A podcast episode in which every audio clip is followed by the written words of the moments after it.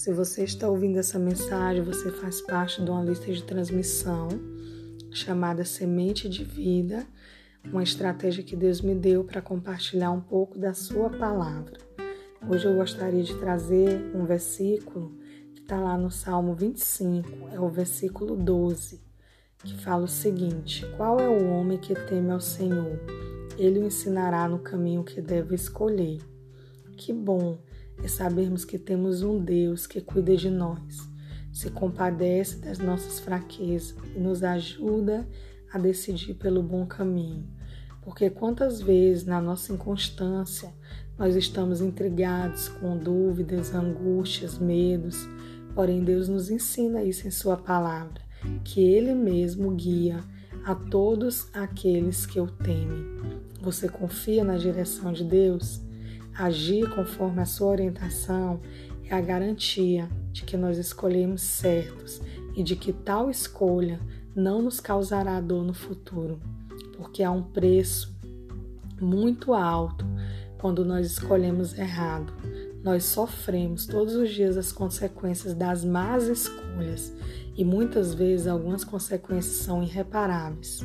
É verdade que Deus nos perdoa, sim, que Ele faz nova todas as coisas, que Ele nos dá uma nova chance. É verdade, sim, que Ele nos levanta.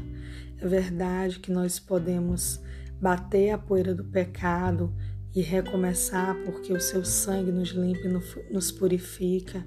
Sim, tudo isso é verdade. Mas quando nós obedecemos, escolhemos o caminho da obediência, nós temos um grande livramento livramento de pedras que nós teríamos que remover. Precisaríamos remover empregando uma força que com certeza vai nos atrasar para aquilo que é propósito de Deus para nós. Então, o caminho da obediência, ele é trilhado através da renúncia.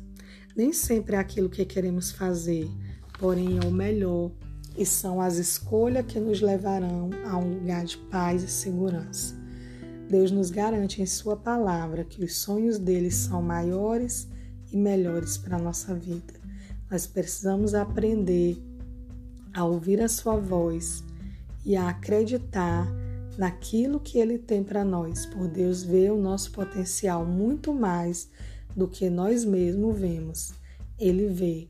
Quando nós ouvimos a voz de Deus, obedecemos a, a Sua voz, nós nos livramos das armadilhas do diabo. Lá em Salmo 25, no versículo 15, fala: Os meus olhos estão continuamente no Senhor, pois Ele tirará os meus pés da rede. Amém? E como ouvir a voz de Deus? Como aprender a ouvir a voz de Deus? A voz de Deus, em primeiro lugar, ela está na Bíblia. A Bíblia é a primeira fonte de orientação. A palavra de Deus escrita que está apta para nos corrigir, para nos instruir, como fala em 2 Timóteo, no capítulo 3, do versículo 16 ao 17, que toda a escritura é inspirada por Deus, é útil para o ensino, para a repreensão, para a correção e para a instrução na justiça, para que o homem de Deus seja apto e plenamente preparado para toda boa obra. Amém? Então, quando você estiver angustiado, em dúvida, precisando de direção, vá para a Bíblia. Lá você vai encontrar resposta para tudo que você precisa. Lá a sua fé vai ser fortalecida, porque a palavra de Deus gera fé em nosso coração. É, em João, no capítulo 16, versículo 13, fala que o Espírito Santo, conselheiro, nos guiará à verdade. Então, a outra forma de ouvir a voz de Deus é através do Espírito Santo. O Espírito Santo nos direciona, é aquela luzinha que acende, né, em nossa mente, nos guiando à verdade, ao que é certo, ao que é direcionado por Deus.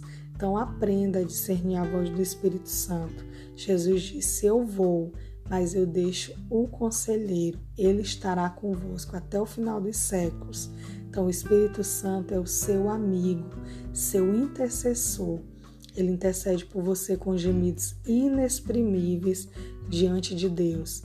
Quando você busca intensificar esse relacionamento íntimo com o Espírito Santo, você aprende a andar no Espírito, como fala lá em Gálatas, capítulo 5, versículo 16. Andar no Espírito e não satisfazer os desejos da carne. Nós precisamos confiar que a renúncia ela tem frutos de vitória lá na frente.